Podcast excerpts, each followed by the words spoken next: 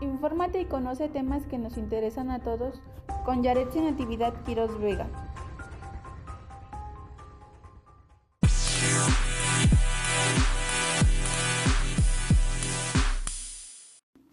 Hola, ¿qué tal a todos los que logran escucharme por este medio? El día de hoy hablaré sobre las desigualdades educativas y la brecha digital en tiempos de COVID-19. Esta es una lectura del autor Marion Joy y pues comencemos.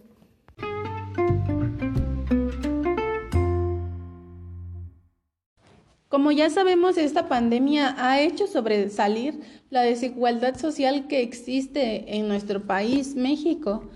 este, al imponer la escuela digital, donde los alumnos no fácilmente pueden acceder a, a las clases.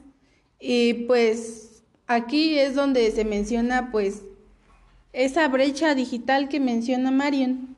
Él se refiere a con brecha digital entre los que pueden aprovechar y pueden tener acceso a las tecnologías de la información y la comunicación y los que pues lamentablemente quedan excluidos, que son los que tienen menos recursos y no tienen la posibilidad de tener estas clases en línea. Esta brecha digital pues la ha originado la Secretaría de Educación Pública al imponer las clases en línea y no tomar en cuenta las necesidades que atiende la población, ya que en esta nueva escuela el no contar con las herramientas necesarias para entrar a las clases en línea imposibilita el aprender. Es necesario y urgente encontrar una solución uniforme de acceso para todos los estudiantes, ya que incluso esta diferencia persiste entre las escuelas privadas y las escuelas públicas, ya que en las escuelas privadas pues todo es pagado y tienen la posibilidad y tener de tener acceso a estas clases en línea y a todo lo que se requiere. Pero en las escuelas públicas es muy difícil tener este eh, todos los aparatos de cómputo necesarios para todos los alumnos que asisten, pues mayormente la, el número de, de estudiantes de las escuelas públicas pues es mucho mayor al de las escuelas privadas, ya que en nuestro país la comunidad este, que es más grande pues es la que es de obreros. Para erradicar eso, actualmente pues están regalando aparatos de cómputo, tablets a algunas este, partes donde existe mayor número de desfavorecidos de las tecnologías de la información,